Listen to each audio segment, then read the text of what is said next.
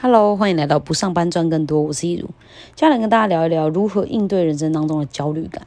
最近的台湾真的是有点不平静，又是停电又是缺水的，然后现在的疫情情况也是从去年新冠肺炎爆发以来最严重的一次，每天的确诊数都维持在百位数，三级警戒维持了快一个月，预计要延长到六月二十八，也就是还要在三周左右。在这样的情况底下，宣导大家非必要情况下不要出门。然后也禁止室内五人以上的聚会，还有室外十人以上的群聚。过去我们习以为常的那种自由跟社交，社交在现在不仅很奢侈，而且还很危险。还有很多产业都被迫停业了，很多人也因此被放了无薪假。有的店家虽然还是可以继续营业，但是生意也受到很大的影响。还有最辛苦的就是在第一线的医护还有警消人员，每天都处在高危险跟高外高压力的环境底下，日以继夜的工作。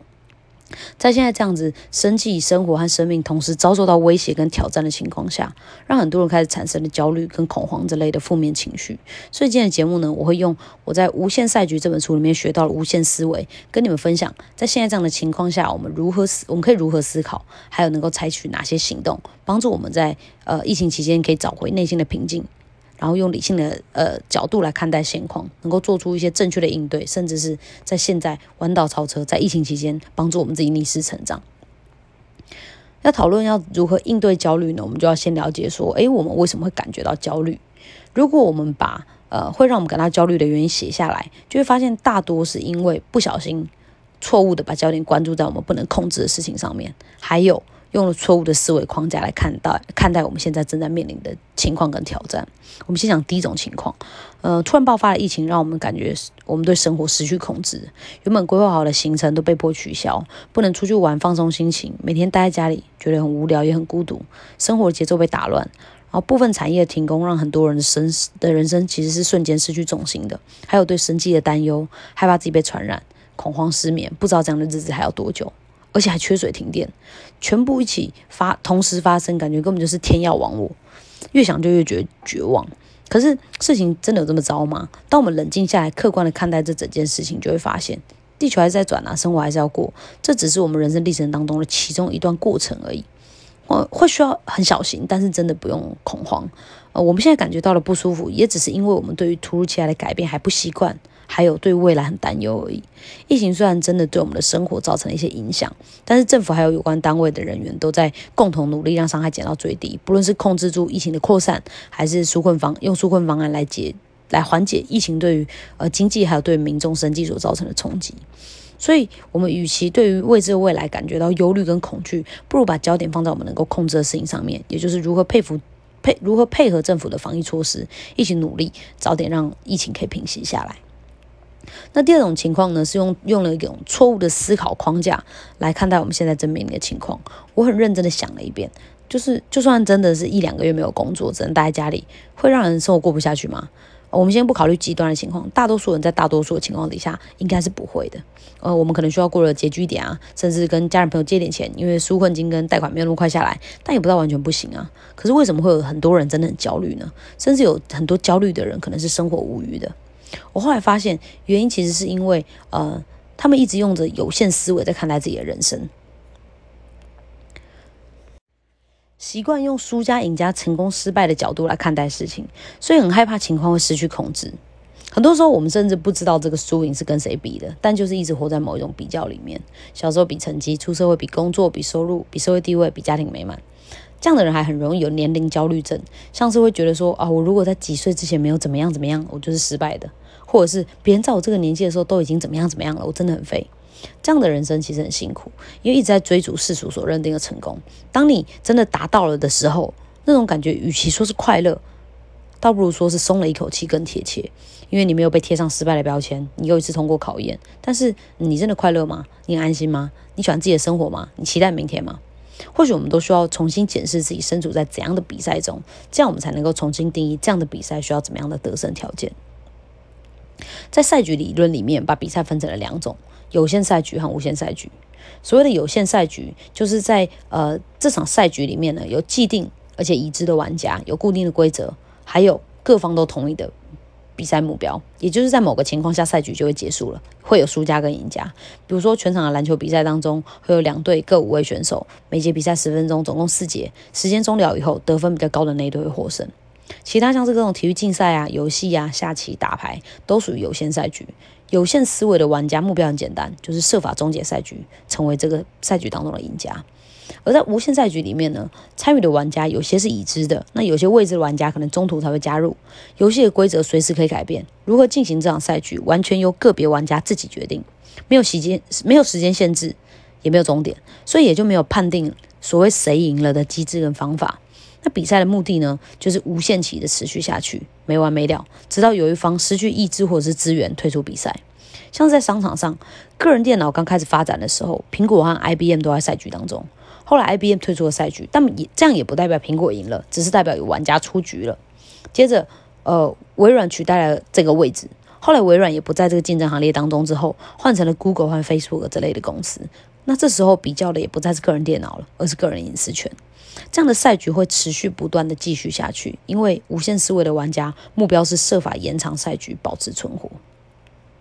那在我们的人生里面呢？人生其实是一场无限赛局，没有输赢也没什么好比的，因为根本没有人能够断定谁输谁赢啊！而且不论我们用什么方法跟什么态度去面对，它都会一直一直的进行下去，就有点像日本的那个二零一八寺庙布高兰大赏超绝世的标语所说的：“除了死之外，其余都是擦伤。”所以，我们能够保有最珍贵的筹码，就是让我们持续留在比赛中的性命和意志。从这个角度来看，不论是疫情、天灾还是金融危机，其实都只是在这个无限赛局当中的其中一个过程而已。我们唯一要做的就是一直玩下去，而且越玩越好。所以，生命诚可贵啊！现在没事就待在家里面，短暂的辛苦和不自由，换取大家都能够留在赛局里面，是很值得的。而且，那也是目前最重要的事情。在无限赛局里面，我们不讲输赢，只有领先跟落后，存活跟淘汰。所以终极目标就不再是打败别人，而是不断让自己变得更好。所以我们都需要学习，在面对人生这场无限赛局的时候，让自己保持着无限思维。塞门西奈克在书中分享了五个。能够帮助我们拥有无限思维的必要条件，分别是崇高的信念、信任的团队、可敬的对手、攸关存亡的应变，还有领导的勇气。我们可以用来检视自己，也能够把它当成一个努力的方向跟目标。第一点是崇高的信念，也就是你或者是你的公司组织有没有一个理念或愿景，让大家可以愿意为了推动它而牺牲小我。可能是像苹果一样，透过 Think Different 来改变人类的生活，进而让世界变得更好。也或者是像 Rethink 一样重视海洋保育，因而致力于落实生活环保；也可能像是原生童声合唱团的马彼得校长一样，希望呃透过帮助偏乡的小孩拥有资源、机会还有自信，透过改变一个孩子来改变一个部落的未来。你可以找到属于你自己的崇高信念，也可以跟随一个有崇高信念的企业或组织，因为这些崇高信念也跟无限赛局一样，不会有到达终点的一天，会一直一直持续下去，让我们持续的为它奋斗。这样才能够让占据我们人生三分之一的工作不只是糊口的工具。我觉得现在千禧世代对工作的诉求，除了钱以外，也很重视他是不是对他他人有益，还有会不会让自己感觉到自己是有价值的，而且工作是有意义的。所以，呃，目前如果你还没有，那也没关系。但是就要开始思考跟寻找那个值得你义无反顾的崇高信念。嗯，它是帮助你跳脱有限思维的第一步，也是最重要的一步。因为获胜的快乐是很短暂的，只有当我们为一个我们认为值得的理念奋斗，才会让我们一直有都有源源不绝的动力。第二是信任的团队，呃，你有没有打从心底信任的伙伴？一起工作的人并不等于伙伴。呃，我我在这里说的是，可以对彼此展现脆弱，也可以承认自己的错误，可以寻求协助，可以说真话，呃，不会害怕因此被羞辱或者是责备的那种伙伴，因为你相信你会得到他的支持。如果你在工作环境还有生活里没有一个这样子没有这样子的伙伴的话，你就会变得非常害怕承认错误，甚至不惜说谎也要问过是非。所以，我们都需要确保自己是在一个对的环境底下。那如果我们是身为一个创造环境的人，我们就需要善用倾听、理解跟尊重，创造一个呃让人有安全感的环境。因为信任感会降低很多很多的沟通成本，也因为只有把犯错当成一个学习的过程，呃，你和你的团队才可能会越来越好。第三是可敬的对手，在无限赛局当中，真正的竞争对手只有自己，所以重点在于跟自己比，跟别人学。我们会在跟我们势均力敌，甚至是比我们优秀的人身上看见自己的不足。这时候，如果用有限思维，事情会变得蛮简单的，只要设法找出他弱点，或是打败他，讨厌他。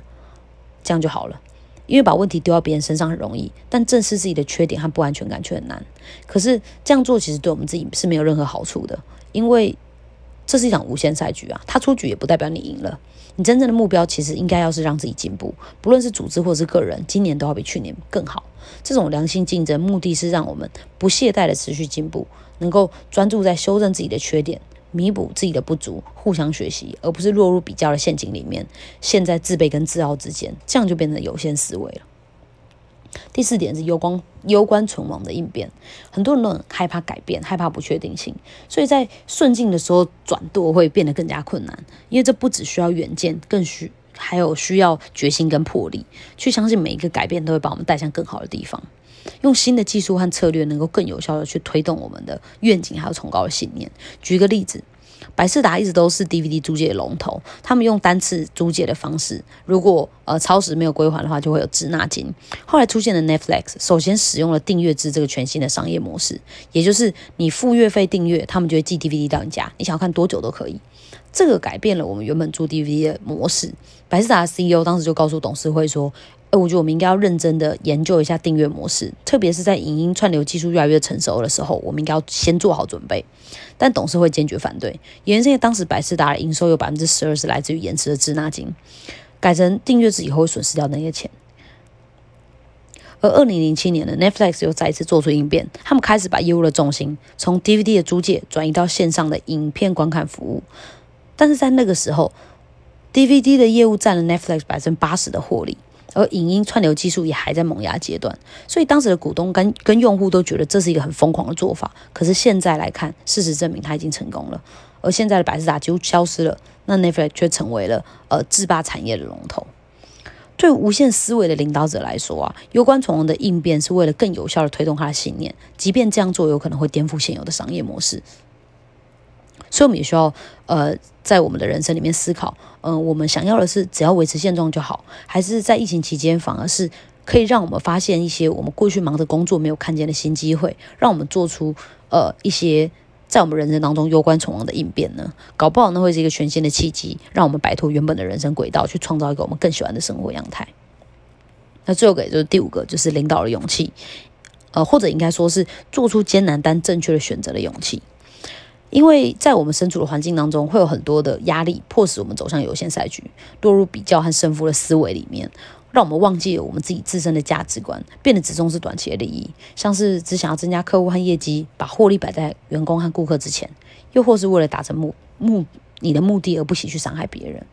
那在面临这些抉择的时候，就是在考验我们记不记得我们想成为怎么样的人，还有记不记得人生其实是一场无限赛局。要保持初心，以终为始的做出符合崇高信念的选择，是真的很困难的。但这通常都能够让我们一直保持在这个赛局里边存活。那最后就是听完了这五个有拥有无限思维的必要条件以后，大家有没有一种？就觉得哎，好像知道该怎么做，但又觉得好像有点遥远的感觉，这是很正常的。因为我有这种感觉，毕竟理智上知道人生是一场无限赛局，很简单。可是，在人生艰困的时刻，用无限思维做出每一个正确选择就很困难。可是，至少我自己觉得，现在我们已经能够用另一个不同的角度来看待我们正在经历的每件事了，不会再这么纠结在眼前的问题里，可以用更开阔的视野来面对我们我们的际遇，也比较不会那么容易钻牛角尖或者焦虑了。